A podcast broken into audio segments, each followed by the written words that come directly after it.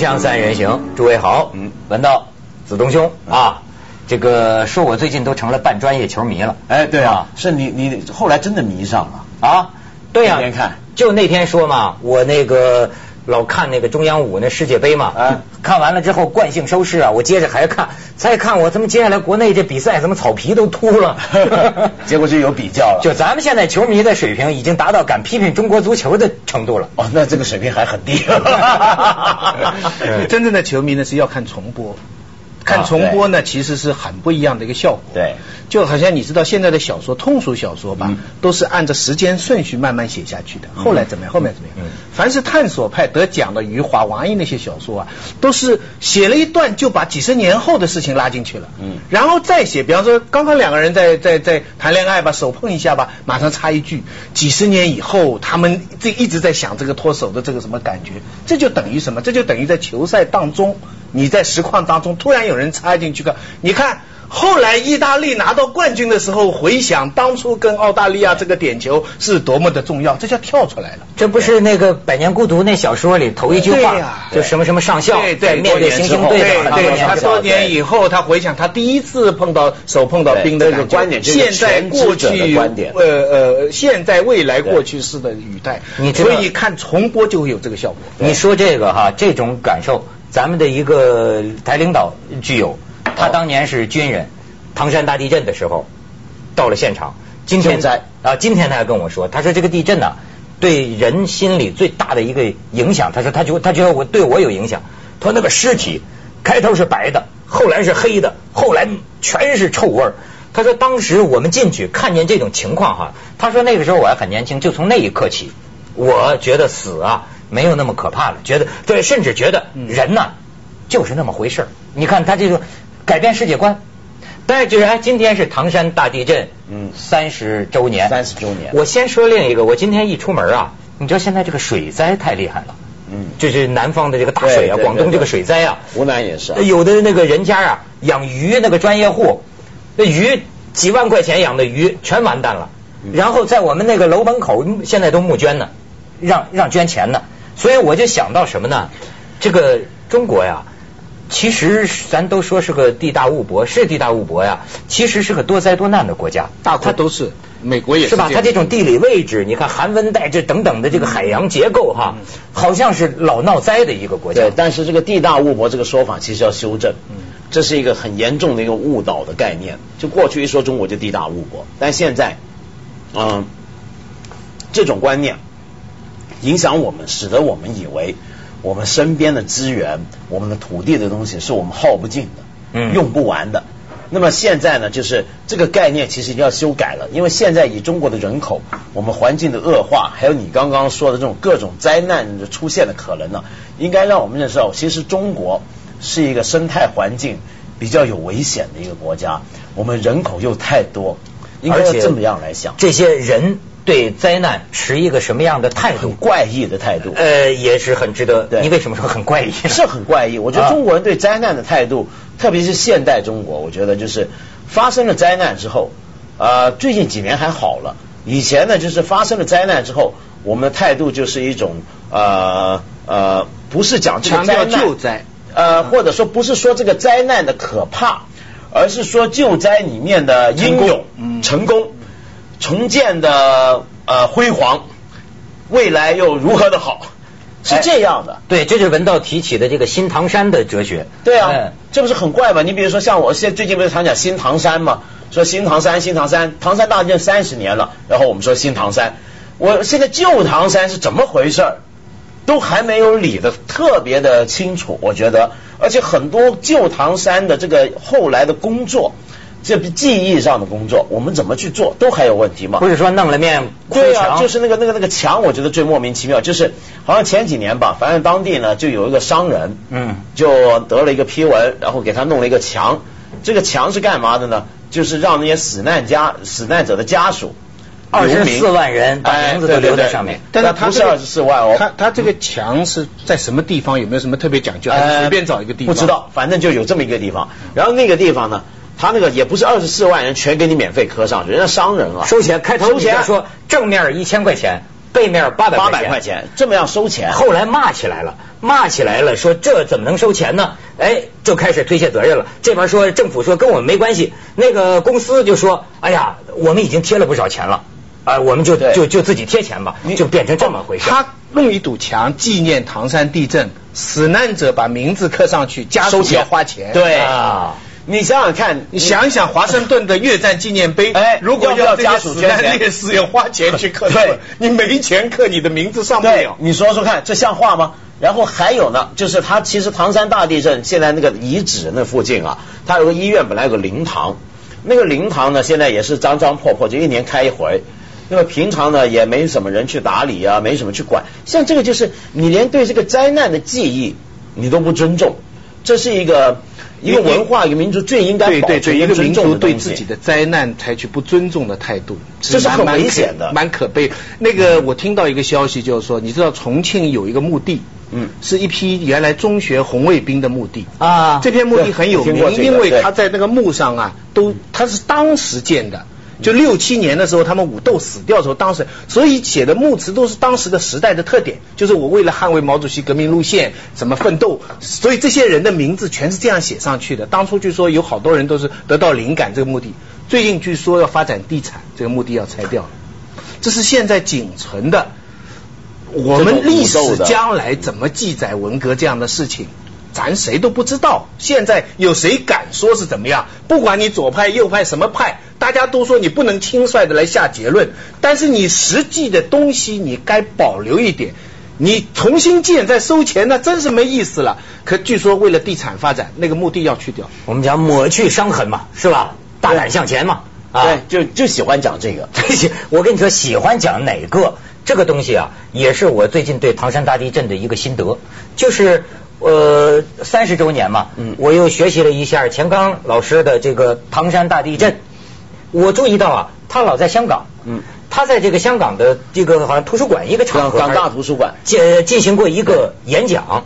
他在这个演讲里跟我说的说的有些事儿啊，哎，你比如他说哈，为什么七六年发生唐山大地震，但是他这个报告文学呢，八六年才出来，这香港人就不明白，就问他，他就说呀。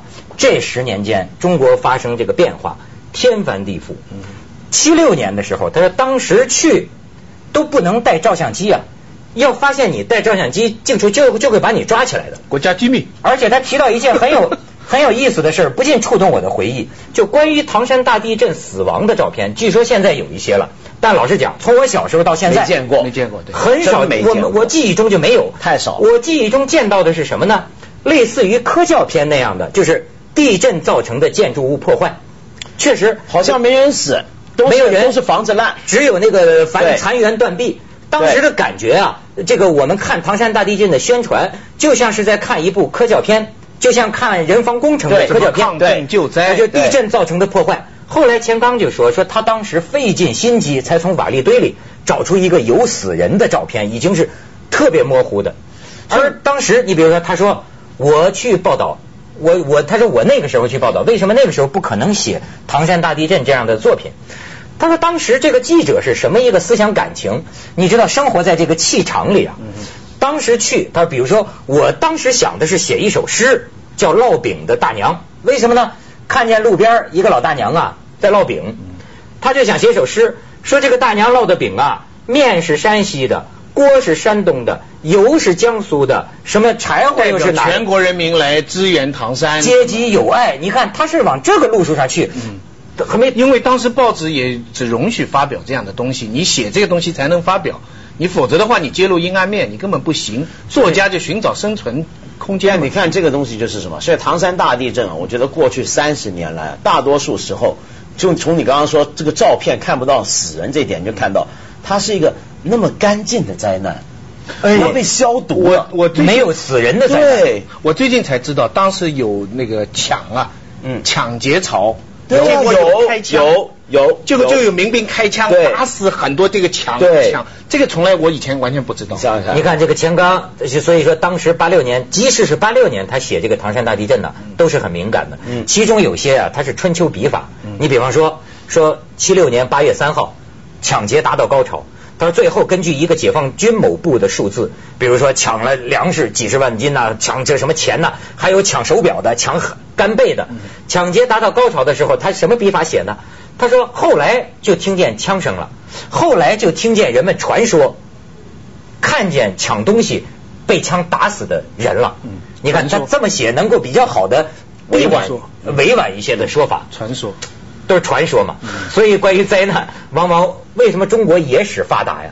因为正史它好多东西，这个事实反而在野史里。可能咱们去一下广告，锵锵三人行，广告之后见。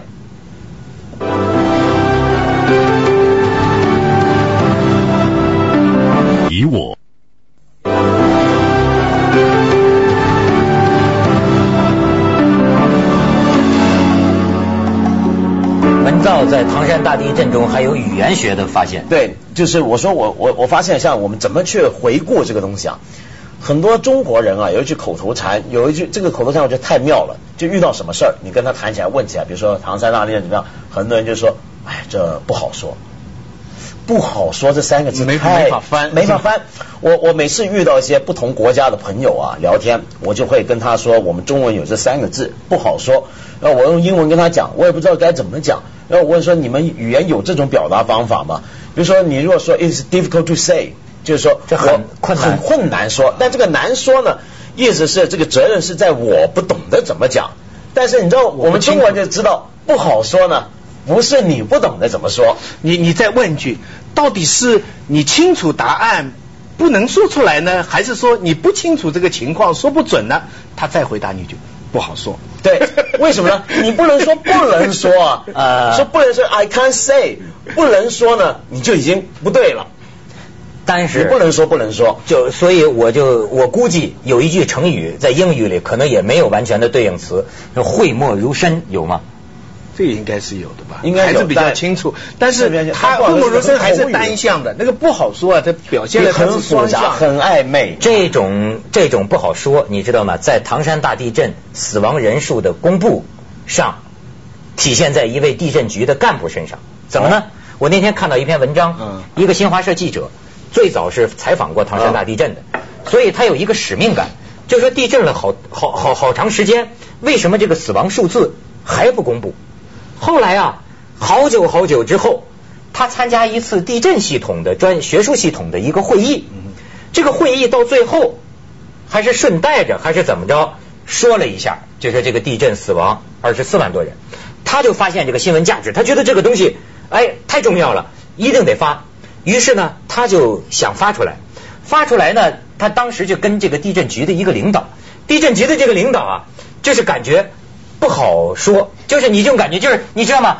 也没人，恐怕也没人告诉他不能说。对对，但是呢，这个事情因为说不能说也要承担责任你知道？将来查起来说你说的不能说啊，对这也是责任。对然后记 这位记者就跟他这个慷慨陈词啊，这说怎么怎么说，还能消除说外界，比如当时你们香港报刊报道说我们死了七十万，对说你要不把真实数字说出来，然后最后在说反复说明之下，这领导还算有担当，说那我就不管了，这个你当我不知道。发了发了之后。接接到过电话，就上边人其其实啊很多人斥责他，说为什么说了？不不，其实对国家形象是有利的，因为在二十四万这个数字出来之前，纷纷的传说全大于这个数字。对，啊，说上百万人呐、什么什么，你知道所有的谣言都是这样。说上百万你你什么东西你不出来一个数字，人家总是往大里去夸张的。所以我就那天听钱刚这个演讲啊，我我也是感觉到，其实中国呀，真是发生了很大的变化，现在逐渐开明，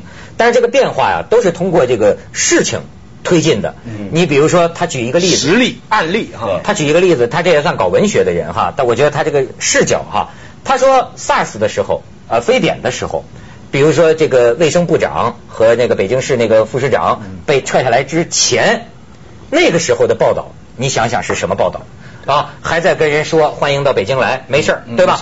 但是呢，你看变化，咱就看到了历史的变化，就是这个撤下去之后，他就说当时《中国青年报》的这个头版，呃，开始出现了什么样的字样呢？就比如说在非典疫潮当中的怕与爱那个是撤职的之后。之后，能谈判了之后之前呢，这个就是制造社会对动乱的。所以你看他这个文学家的眼光，他就是说，你看这是个信号，我们开始能够允许谈在人在灾难面前的脆弱、恐惧这种种种的这些东西。最近有朋友问我说：“你这几年客串三人行有什么比较难忘的小细节？”我想了一下，我就记得两个，一个是说错话，把什么蒲松龄啊、吴敬之名字搞错，他也在做主持，对不对？对对对这种说错的，我是记得非常住的。第二个，我想来想去比较记得住，就是那个不好说，你还记得吧？我们有一次要讲 SARS。但是那个撤职的那个事情还没发生，我们也不知道它什么时候发生。可是我们要讲 SARS，我我当时就编了个故事，我说我在写一本小说，小说里有个医生，对看到了病情，不知道该不该汇报。邓文道说：“这只是小说，你想想我们那个不好说的处境，现在回头放，事后有网友认真了，说薛老师，你那小说写出来没有啊？开玩笑，我哪有什么小说啊？我是借这个小说言来讲这个处境，因为在那个时候我们人在香港，你一去罗湖，事情看得清清楚楚，这个报纸上不是那么回事，所以我们也不好说啊。对，所以啊这个你想想看，回头看历史啊，就特别看到很多这种很有趣的东西。就我们现在我们看历史的方法，常常让我觉得不大对。你刚刚说钱刚啊，我很尊敬他。其实钱刚除了这个唐山大地震之外啊，今年还有一本书 写的非常好，是吗叫《旧闻记者》。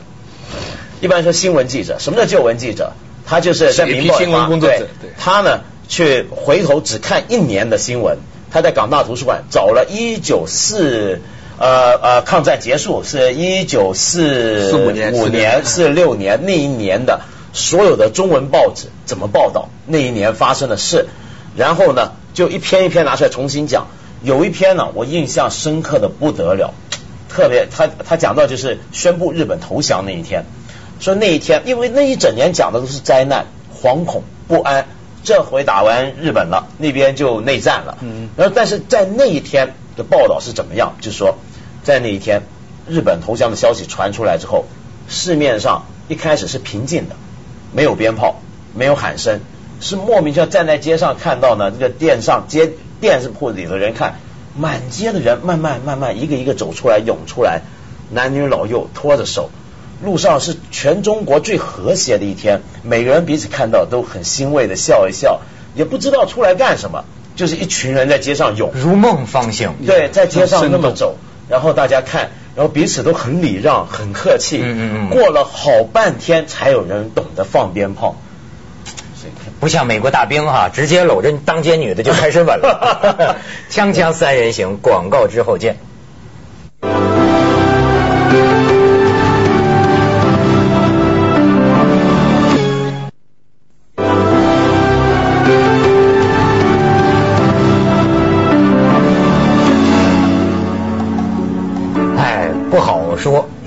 我是最体会这句话，我我干这行十年说的最多，不好说。说话最很多事情都不，这就是他的口头禅，根本就是。对，但是呢，你知道有的时候啊，我回顾过去啊，他有时候不完全是政治的原因，但是因为政治这样要求，所以所有人呢就改变了一种民族的这个思想感情。你比如说，这反映在报纸上，比如说当时发生大灾难，我我老觉得哈，我们需要有一种昂扬之气，就是这个东西它不不允许有。你比方说，我给你讲一个事情，在唐山大地震上有个老太太，呃，现在可以报了，他比如钱刚在报告文学里，十年后可以写了。说这老太太啊，在一堆尸体里哭，我的儿子啊，我的儿子啊，然后把手表摘下来拿走了。又到第二个，我的儿子，我的儿子，哭了几十个，摘了几十块手表，被抓着了。还有一个，你像这样的事情，在当时，如果你报道出来，它有防于我们这种众志成城的昂扬之气。比如说，再有一个像《冷暖人生》最近做的，挺感人的。那小南他们采采采呃，就是采访的当年的一个女兵，这个女兵在临死之前，呃，从来没结过婚的嘛，把衣服脱了，一定要要求一个男兵抱我一下，抱我一下，是想在临死前呢，可能从来没被男人抱过，抱我一下。现在看起来这是很感人的故事，对吧？可是你看当时你说这个东西，这就叫不协和音。对不对？某些人性当中很真实，人是脆弱的、软弱的，灾难面前甚至还有恶出来，甚至还会抢，对吧？甚至你知道，在地震当中，有些人是为了争逃生的机会，互相掐死的都有。但是你报道这个吗？你你报道这个东西，你不是不协和了吗？你有防于我们这种抗震救灾的昂扬之气。可是今天你看这些作家们反思，就是说灾难就是灾难，也不叫讲人定胜天，还是人不一定胜天。其实灾难，人在灾难面前就是这样，不增不减，没有一丝的过分的奖奖励，也没有一丝过分的贬低。他们希望是这样的。嗯，就是，而且我想，不过现在还好，就是我们到底离那个年代很远了。就那个年代，完全就是你说的，大家要众志成城啊，你就不能所谓不协和音都是个人的声音。嗯，就不协和就是说你有一个个别的状况，个人的东西是不能出现的。那但现在我觉得我们今天算进步了，三十十年以后可以讲了，所以是要时间的。二二八事件平反花了四十多年了。对，你知道，所以有些是邓小平讲香港五十年不变的，那五这个年份是非常重要的。现在你看有些事情三十年、四十年的还不那么还不好讲，就因为年份还不够啊。七十年就更好了，你知道现在纪念红军长征胜利七十年了，你看多遥远。所以现在中国人卖房子啊。不是卖给你房子，是租给你七十年了，没有人质疑这个问题的，都觉得是自己财产了。对啊，谁都不想七十年以后，比方说六十五年以后，我的房子传给我的孙子以后，那个房子算谁的？你看，全民族没有人思考这样的问题。咱们这个民族，一方面是历史非常悠久的，嗯，一方面是考虑问题是非常近的。七十年这个房产，你看这个，所以年份的魔术的这个这个力量啊，但因为我们。我们太强调的就是我们要搞新的东西嘛，像刚刚说新唐山，所以当然你的历史的过去的灾难你不好好去记忆的话，这个就我们 当然就不想记住过去。中国的一个很特别的地方在哪？就中国我们常常夸称我们自己历史悠远，我们的呃历史多么的遥远，美国才那两三百年，但正因为我们历史太远了，我们历史太深厚，我们过去的罪孽太多，灾难太多。都记住，也也许我们的传统好就好在容易忘记，对，一代一代翻，对，我们我们也许这正是我们能够三千年能活得下来的，对啊，没那么沉重。是我就是文化源远非常。